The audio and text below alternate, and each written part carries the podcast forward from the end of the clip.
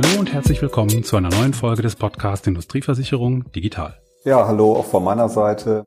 Heute sprechen wir zu dem spannenden Thema Low-Code und inwiefern Low-Code für den Einsatz in der Industrieversicherung geeignet ist. Dazu haben wir uns einen Experten aus der Praxis eingeladen, Wolfgang Filser. Hallo Wolfgang, könntest du dich bitte einmal eben kurz vorstellen? Ja, genau. Hallo, mein Name ist Wolfgang Filser. Ähm, ich habe Informatik studiert in München, habe jahrelang selbst Software entwickelt und bin seit ähm, zwölf Jahren bei der MGM jetzt im Versicherungsbereich tätig. Dort leite ich die Entwicklung unserer äh, MG Cosmo Plattform und bin mit dem Team in den letzten fünf, sechs Jahren viel auch im Digitalisierungsumfeld unterwegs gewesen, klar. Und wir haben zig Produkte und zig ähm, Vertriebskanäle digitalisiert und ich bin auch mal gespannt, was wir heute für, für Ergebnisse und für Team haben. Super, vielen Dank. Dann haben wir einmal den, den Markt, den Benjamin Zuber, Industriemakler und auf der anderen Seite IT, Wolfi und mir an Bord. Und worüber wir uns heute mal austauschen wollen, ist das Thema Low-Code. Und bevor wir reingehen, ähm, wie bei vielen dieser Fachbegriffe, streiten sich ja die Gelehrten, was heißen sie eigentlich? Und ich habe mal nachgeguckt, äh, was man unter Low-Code oder wie wir den offiziellen Titel hier vom Podcast nennen wollen, der Trend von Low-Code und ihrer möglichen und ihrem möglichen Einsatz in der Industrieversicherung, ähm, was man unter Low-Code verstehen kann. Und am einfachsten geht es vielleicht über die Abgrenzung zu No-Code. Das gibt es nämlich auch. No-Code-Anwendungen bedeuten, dass man gar nicht mehr programmieren muss. Man konnte also digitale Produkte im Versicherungsbereich komplett ohne Code entwickeln, visuell zusammenklicken. Und Low-Code würde ich dagegen abgrenzen, ähm, dass es ähm, ja eine Ergänzung ist auf der einen Seite von äh, Modellierung ohne Tool, äh, ohne Programmierung, dass also auch nicht IT-Experten etwas machen können. Aber man hat daneben auf jeden Fall auch einen Bereich, der mit klassischer Implementierung gemacht wird. Und damit hat man eigentlich einen ganz guten Mix um komplexe Anwendungen, wie sie gerade auch im Industriebereich nötig sind, es ist ja nun mal doch individuelles Geschäft reinzubringen. Man probiert aber bestimmte Thematiken ähm, nicht an ITler abzugeben, sondern über die Fachbereiche selbst machen zu lassen mit entsprechenden Low-Code-Tools. Das mal als Annahme, dass das eine, eine ungefähre Beschreibung von Low-Code sein könnte, würde ich gerne mal mit Benny anfangen. Ähm, wie siehst du das aus der Industrieversicherungsbrille?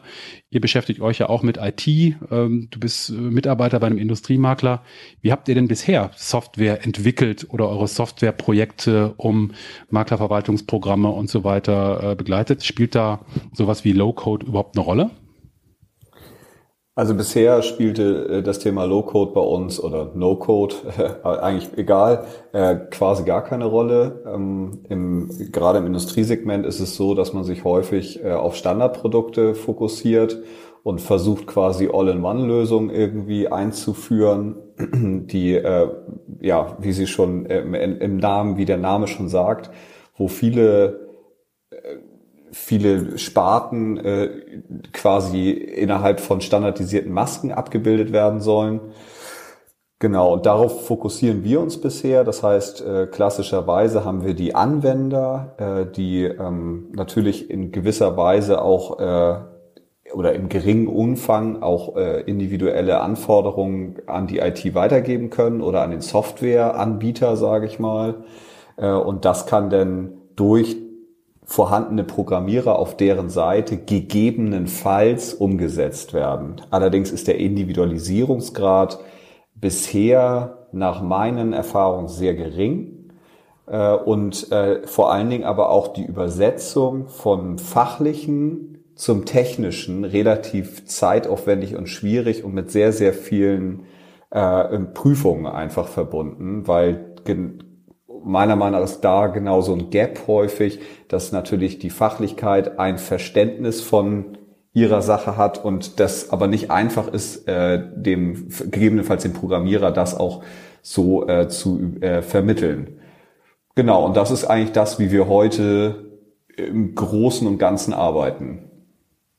Also ich würde sagen, so klassisch quasi. Ihr habt ein Standard-Software-Produkt oder Standard-Software-Produkte habt den Softwareanbieter oder verschiedene Softwareanbieter, gebt eure Anforderungen rein und habt klassische Kommunikation von Fachbereich zu in der Regel ja externen äh, Entwicklern. Ne? Ihr habt, glaube ich, keine eigenen Entwickler bei euch an Bord, ne? oder? Nein.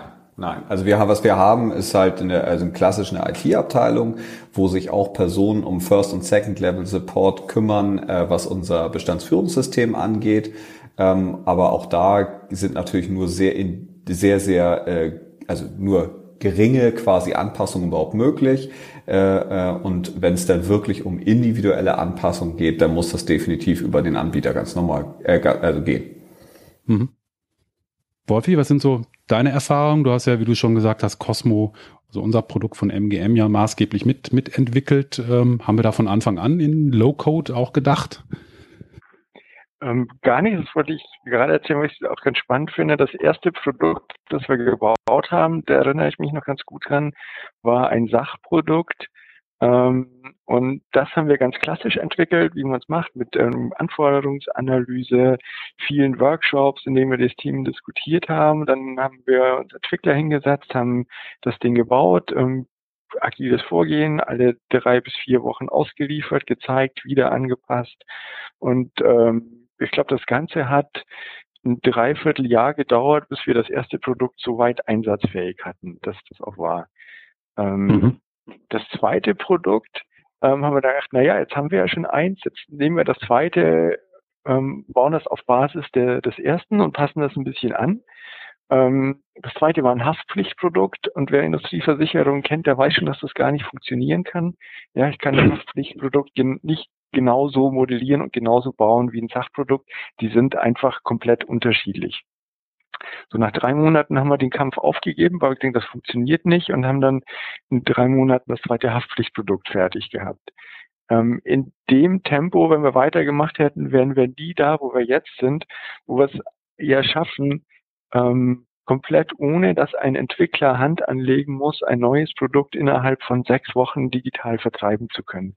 Ja, und dieser, ich sag mal, Quantensprung von einem halben Jahr zu einem Produkt hin zu sechs Wochen ohne Entwicklungsaufwand geht genau nur durch Low-Code-Ansätze, ähm, die man an der Stelle fährt. Das mindestens mal die Benutzeroberfläche und die, die Validierungslogik und Steuerungslogik in der Oberfläche durch Business Analysten selbst implementiert werden kann, ohne dass ein Entwickler Hand anlegt.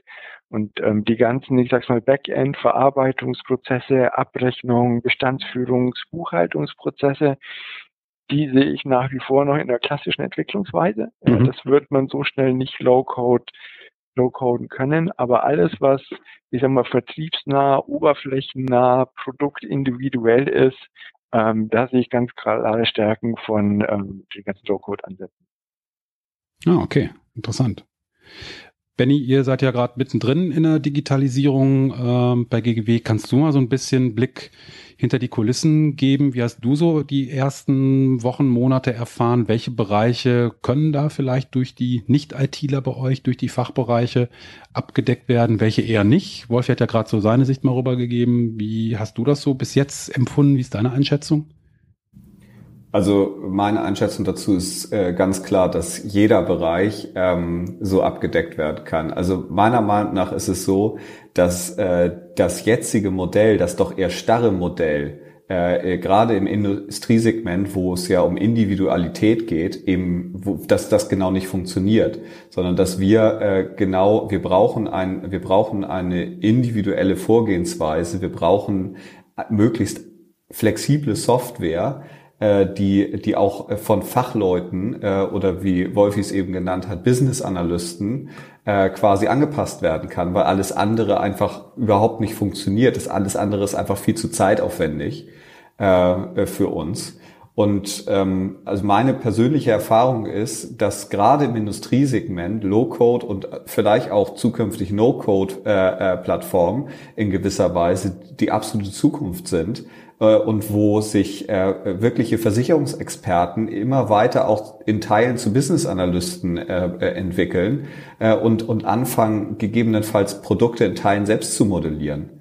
Äh, so dass dafür quasi gar nicht unbedingt der also IT-Mensch mehr zuständig sein muss oder der Programmierer mehr zuständig sein muss, sondern dass der Fachexperte quasi seine, sein, sein benötigtes Soft, die, die, die benötigte Software äh, äh, beziehungsweise das benötigte Softwareprodukt selber baut.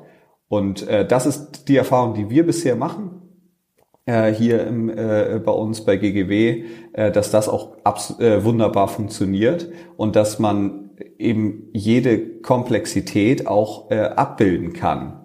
Was nicht bedeutet, dass es gleich alles dunkel funktioniert, weil dafür ist es am Ende zu komplex und zu individuell, aber allein, äh, dass wir je Sparte ähm, und äh, äh überhaupt die möglich und je Produkt überhaupt die Möglichkeit haben, individuelle äh, Masken und Prozesse zu bauen, äh, ist ein unglaublicher Gewinn an Effizienz bei uns intern äh, und, und natürlich auch an ein Gewinn an Datenqualität. Mhm. Aber schreien die wirklich alle Juhu? Ich frage das mal so ganz direkt. Du sagst äh, Mitarbeiter bei euch, die bis jetzt wirklich fachlich orientiert sind. Äh, wir haben eben gehört, ihr habt ja keine Entwickler. Und jetzt sagst du, ja, da soll eine gewisse Kompetenz aufgebaut werden, dass sie sogar selber ihre Produkte oder Prozesse oder Teile davon beeinflussen. Da kann ich mir doch vorstellen, dass da nicht jeder sofort Hurra schreit, sondern sagt, das ist doch gar nicht mein Job. Ich bin doch nicht ITler, selbst wenn er ja gar nicht programmieren muss. Aber er muss halt näher an die Maschinen ja ran. Absolut richtig. Und es heißt ja auch nicht, dass jeder Fachbetreuer auf einmal auch Business Analyst werden muss. Ähm, sondern ich glaube persönlich, dass man sich einfach äh, neue Kompetenzen auch mit aufbauen muss in der heutigen Zeit, äh, wenn man über Digitalisierung spricht. Und dass es eben nicht mehr reicht, nur Fachexperten zu haben, sondern dass man parallel halt auch äh, quasi ich nenne es jetzt mal ein Mix aus Fachexpertise, Prozessexpertise und vielleicht einem gewissen Level an äh, Systemexpertise äh, auch im operativen parallel mit aufbaut und das in der Fachbetreuung, aber auch in der Kundenbetreuung und natürlich noch eine IT-Abteilung hat, die sich eben nicht nur um Infrastruktur kümmert, sondern auch um Prozesse etc. pp. Mhm. Wolfi, du kennst ja die Industrieversichererseite ganz gut, äh, zum Teil ja auch große Konzerne. Gleiche Frage an dich. Ähm, ich kann mir einfach nicht vorstellen, dass die Mehrzahl der, der Kollegen dort, Underwriter oder auch wirklich alte Hasen aus dem Geschäft, ich sag das mal direkt so, alle Juhu schreien, wenn es heißt, Mensch, äh, guck mal, so einfach geht's. Äh, probier doch mal diese Chance zu nutzen und bau dir deine Produkte selbst, mal ganz salopp gesagt. Wie sind da so deine Erfahrungen? Funktioniert das wirklich? Du, also unterschiedlich. Ich meine, es gibt die, sagen wir mal, die alte Garde der Underwriter, ähm, ich übertreibe jetzt mal ein bisschen, sich mit mhm. der Bedienung der Maus schwer tun, ja, weil sie noch gewohnt sind, ähm, alles von Hand zu schreiben und von Hand zu rechnen neben sich. Die wirst du auch nicht mehr in eine Low-Code-Umgebung mhm. Äh, bringen oder IT-affine machen. Aber es gibt auch die, die etwas jüngeren, die sehr IT-affin sind und da kenne ich einige Beispiele von Kollegen, die sich ihre eigenen Produkte ähm, durchaus zusammengebaut haben mit unseren, unseren Werkzeugen und Tools, die wir ihnen zur Verfügung stellen. Also sowohl mhm. existierende angepasst als auch komplett neue Produkte erstellt, ähm, die zum Produkt gehörigen Angebots-, Policen-, Nachtragsdokumente erstellt, wieder ganz, ähm, ich sage mal, agil und pfiffig unterwegs sind und die die Möglichkeiten ausgrenzen und dann inzwischen auch schon Wünsche an uns äußern, was sie denn zukünftig noch alles selbst machen können. Also mhm. da bin ich echt ähm, positiv überrascht von denen, Leuten und den Ideen, die dann auch entstehen, was sie, wenn die mal merken, was sie eigentlich alles selbst machen und bewirken können. Interessant.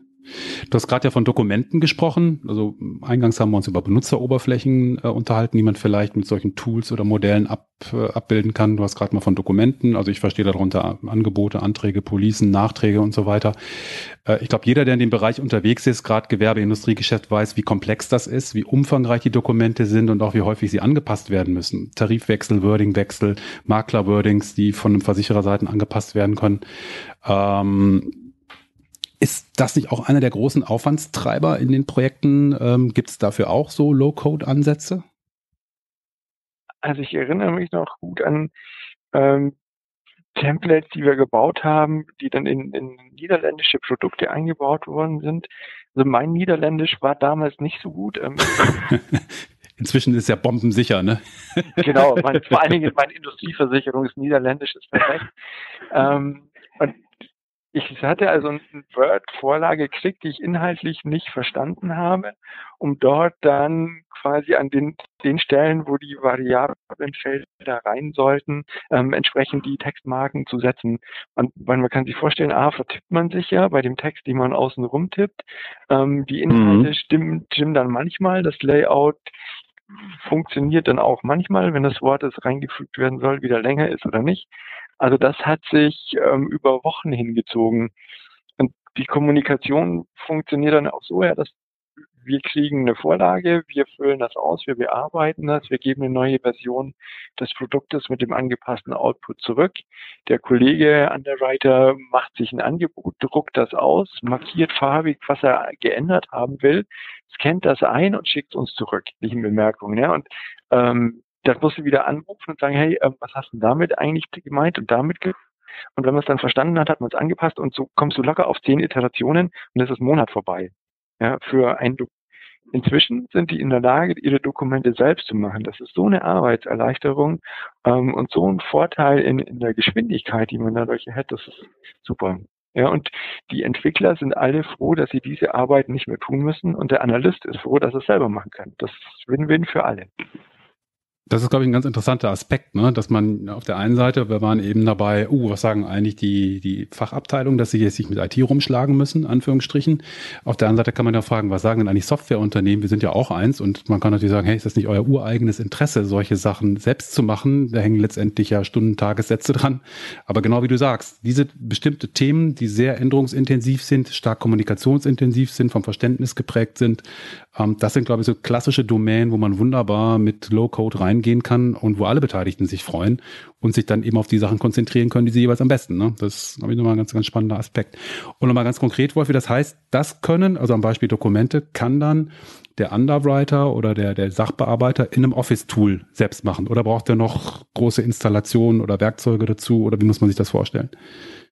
Nee, der benutzt ganz einen Word, ähm, kann sein Text schreiben, wie er will und an den entsprechenden Stellen, wo vom System Informationen eingeführt werden soll, also klassisch Name des Versicherungsnehmers, Adresse, ähm, kann er über Word Merger ähm, die entsprechenden Felder einfügen und ähm, das Dokument im System hochladen. Das wird dann vom System befüllt.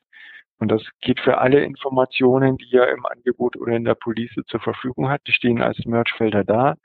Ähm, man braucht so ein bisschen Programmierkenntnisse, gerade wenn man Tabellen erstellen will. Im Word-Dokument muss man wissen, was eine Vorschleife ist oder wenn abhängig von manchen Deckungskombinationen Sachen gedruckt werden sollen oder nicht, braucht man ein if und muss das verstehen. Aber ähm, das ist schon alles, was ich an Skill brauche, um so ein Template erstellen zu können. Okay. Kommen wir mal so zum, zum Schluss äh, unseres Austauschs äh, weg vom Produkt. Wir waren jetzt bei Oberflächen, wir waren bei Angeboten und Policen. Benny, gibt es noch andere Bereiche, wo du Low-Code siehst? In einem Unternehmen wie einem Maklerhaus gibt es ja unheimlich viele Berührungspunkte für IT, wo auch Low-Code oder Low-Code-ähnliche Ansätze funktionieren, vielleicht schon heute? Also im Endeffekt glaube ich, dass äh, Low-Code-Ansätze an ganz, ganz vielen Ecken und Enden funktionieren würden. Äh, und äh, also ich glaube, da kann man sich heute gar nicht vorstellen, wo es überall, aber ich würde sagen, eigentlich fast überall.